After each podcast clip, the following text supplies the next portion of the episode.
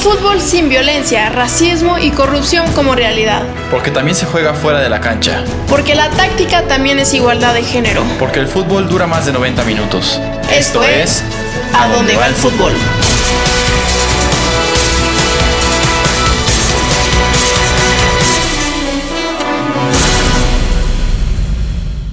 Hola, ¿qué tal a todos, estimada audiencia? Estamos en un episodio más de A dónde va el fútbol. Con ustedes, mi estimado José Carlos Quintal y su servidora Mariana Cruz. Mi estimado José Carlos, ¿cómo está tu día hoy? ¿Cómo, cómo va la noche? Platícame. Muchas gracias Mariana, estimada audiencia, qué gusto estar con ustedes de nuevo. Em, el tema de hoy estoy seguro que lo vamos a disfrutar todos, ¿no Mariana? Sí, bueno, yo no tanto. No te voy a mentir porque es un tema que a veces a mí sí, sí, sí me, da, me causa mucho enojo y a veces mucha frustración, pero, pero bueno, platícanos, José Carlos, ¿de qué se trata? Pues es un tema que seguro más de uno lo ha hecho, o bueno, lo ha pensado. Y justo es de la manera en cómo vemos a las figuras que nos dan tantas alegrías o muchas tristezas. Me refiero a las y los futbolistas esta manera de verlos como dioses o personas. Creo que de aquí surgirá mucho debate. Mariana, el espacio es tuyo. Muchas gracias, mi estimado. Sí, creo que quisiera comenzar este episodio recordando una famosa frase de la mano de Dios. Creo que desde esa frase ya, ya todo está puesto porque Vaya, ¿cuántas veces no hemos dicho en medio de un partido, este jugador es un dios cuando hace una gambeta o, un gol tremendo? Y digo, detrás de esto hay una idealización, pero finalmente también es una idealización que ha sido constantemente alimentada por los medios de comunicación. Y en ese sentido, considero que, que la parte de si dioses, si son dioses o si son personas, es más bien totalmente uno emocional y también tiene como base la parte de, lo que se comunica en las redes sociales. Porque, por ejemplo, si un jugador hace una falla tremenda, pues es el peor jugador del mundo y aparece en todas las portadas y casi, casi su carrera se acaba por hacer un error que finalmente, pues, ¿quién no comete errores, no? Y bueno, por otro lado, como decía, esta idealización de si de lo que es una persona, de lo que es un futbolista, pues puede resultar completamente contraproductiva, ¿no? Porque realmente se pierde vista que los futbolistas sin duda son seres humanos, cometen errores y que también tienen derecho a vivir en cierta forma una vida normal. Y entonces, pues cuando algo pasa, cuando los vemos en la calle, cuando vemos que algo hacen mal, pues uno se olvida de eso, los condena muy fácilmente. Y digo, no hay que olvidar que, los futbolistas pues también van al baño, ¿no? Exactamente, Mariana. Yo creo que me quedo con lo que dices. Esto de que muchas veces pensamos que están en otro universo, o sea, son de otro planeta, ¿no? Decimos siempre al, buen, a buen Messi, a Cristiano, los tenemos en una imagen tan, tan alejada de nosotros que, que pensamos que hasta comen eh, estrellas, ¿no? O, se alimentan de alguna proteína que les hace jugar como, como Jesucristo, pero, pero pues también está la otra parte, de, hay otra, pues yo diría otra gama de futbolistas que, que pues no se sienten tan identificados, o al menos se alejan de este universo estelar de, de jugadores, ¿no? Que, que, que es o estás con ellos o no estás con ellos. Y, y la verdad es que a mi, parecer es algo muy pues agresivo por parte de, todo el medio futbolístico, porque creo que, pues digo, es, es un medio muy duro, pero pues no, no vamos a, a mentir que, que, no, se, no se gana bien, ¿no? se gana muy bien y, y eso te aleja de, de, muchas otras personas. Digo, creo que tenemos, yo diría que son dos, dos partes aquí. Nosotros los que los impulsamos a estar en un nivel tan tan lejano y, tenerlos en estos pedestales como ellos, ¿no? ellos y el medio que, que, realmente se consideran eh, un punto y aparte. Yo creo que sería muy importante destacar el ejemplo de, Víctor Valdés. Eh, sí, exacto, el Víctor Valdés del Barcelona, el que, el que nos hizo gritar unos cuantos goles eh, y, miles de atajadas, ¿no? Y selección española, igual compitiéndole a Iker Casillas.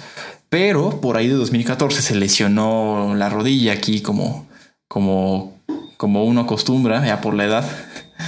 Pero el chiste es que por los tiempos, pues ya sabes cómo es este medio futbolístico. Si te lesionas más de tres meses, podrías considerarte fuera de tu equipo. Y pues la lesión era de ligamento cruzado. Era, creo que es la peor lesión de un futbolista, eh, de cualquier futbolista. Y pues lo alejó de las canchas unos 8 a 10 meses, según, según si no me falla la memoria, fue, fue casi, casi una temporada completa.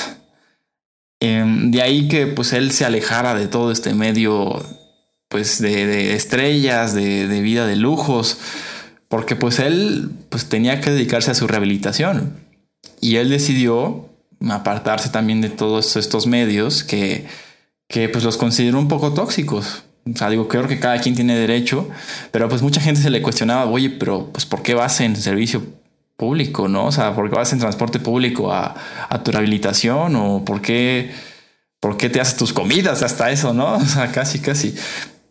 Pues él decía que, que pues él, digamos que volvió a nacer porque, o, abrió los ojos del mundo real, porque cuando estás en este medio de, de pura estrella y y con salarios exorbitantes, pues tú no te cuestionas nada, tú estás cómodo. O sea, digo, justificado es otro debate, pero pues tú estás como completamente alejado de, del mundo real. Y, pues creo que, bueno, a mi parecer dio un gran paso a, sensibilizarse con las personas que no viven en, este medio. Y, y también dio pie a que nosotros entendamos lo que vivía un futbolista, que no siempre es, es miel sobre hojuelas. Yo creo que también tienen sus problemas y teniendo todo el dinero del mundo puede, puede ser, eh, no es un sinónimo de felicidad, Mariana, pero no sé qué, qué opines en este caso. Claro, claro, totalmente. Creo que finalmente el hecho de, ser futbolista no, no quita tus demás aspectos de la vida, ¿no? O sea, y finalmente sí, sí, como tú lo dices, el medio influye mucho, ¿no? O sea, el pensar que yo, yo no dudo de, de, todo lo que le ha costado a un futbolista llegar hasta donde está. Pero de ahí creo que es muy importante como tratar de, de siempre mantener pues, pues la cordura y no pensar de que tú estés ahí eh, en la cima, que tú estés ganando los 80 mil millones, pues no dejar de ver que, que, el mundo sigue existiendo y sigue siendo una persona normal, ¿no? Y, justamente en esta parte de si es Dios, si, es un, si son dioses, perdón, si son personas, más bien yo diría si queremos categorizarlos de una o cierta forma, creo que tendría que ser ser que los futbolistas son, son héroes, ¿no?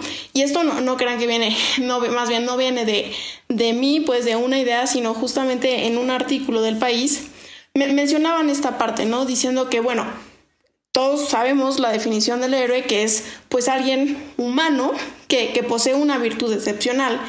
Y nuestro querido Hegel, que tanto por lo menos mi estimado y yo estudiamos mucho en nuestra H institución, en su libro de Fenomenología del Espíritu, pues decía que el héroe es aquel que toma sobre sus hombros, que, que asume su propia, o sea, que se asume como cosa propia e, el destino de un pueblo y en este caso es como un hombre, un futbolista, asume la carga del equipo y finalmente le da X o Y satisfacción.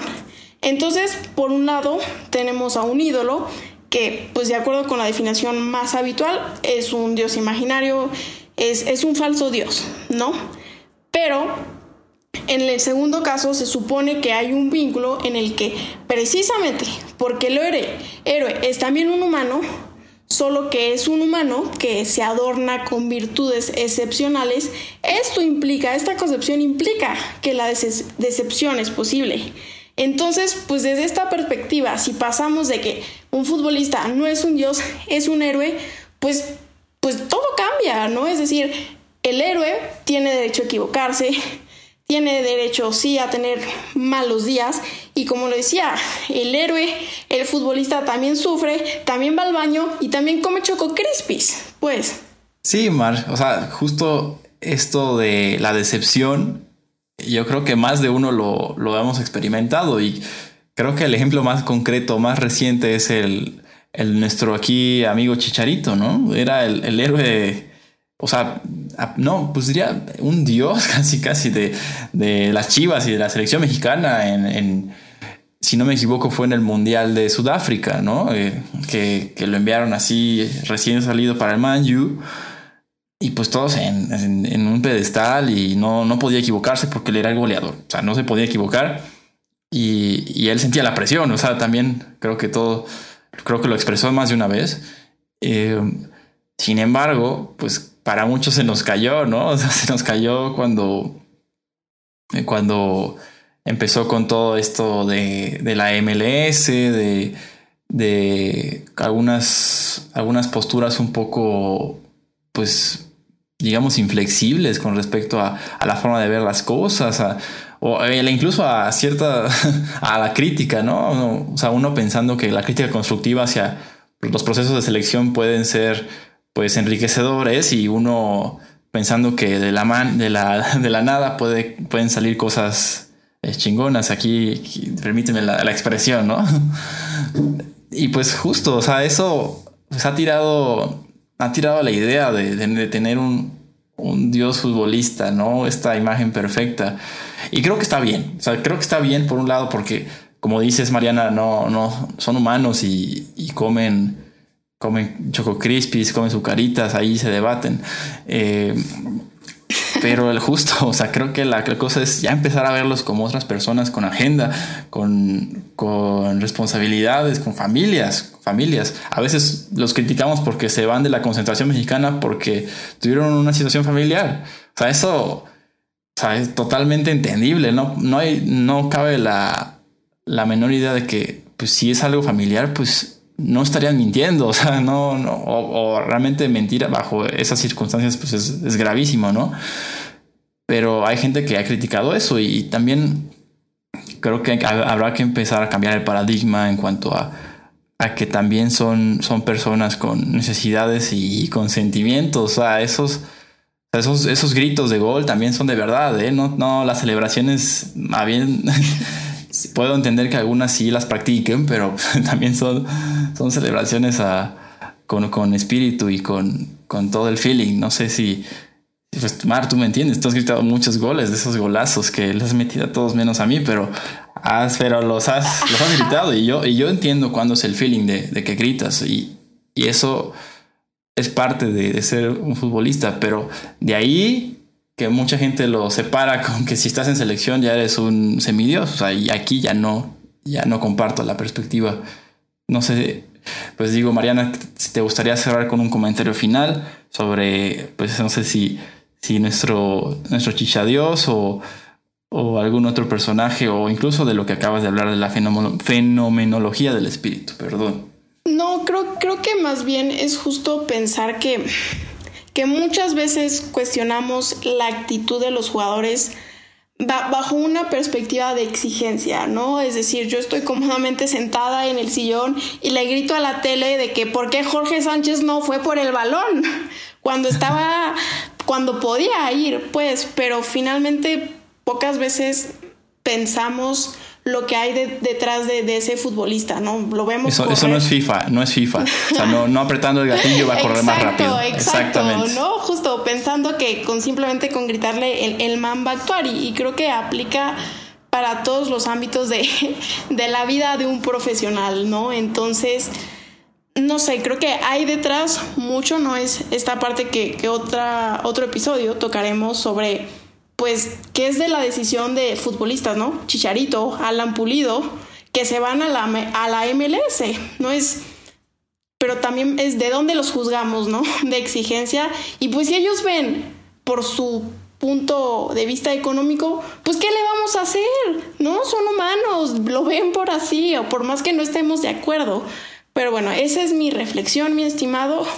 ¿Algo más que quieras agregar para cerrar nuestro cuarto capítulo. Yo creo que lo dijiste perfecto, Mariana. O sea, si uno se quiere ir a la MLS a gastar sus millones o allá a, a, colgar las botas de, del alto nivel, pues está bien, está bien, pero también habrá que replantearse el por qué mucho futbolista mexicano lo hace. Eso, esa es la, la clave, no, no quién, sino por qué.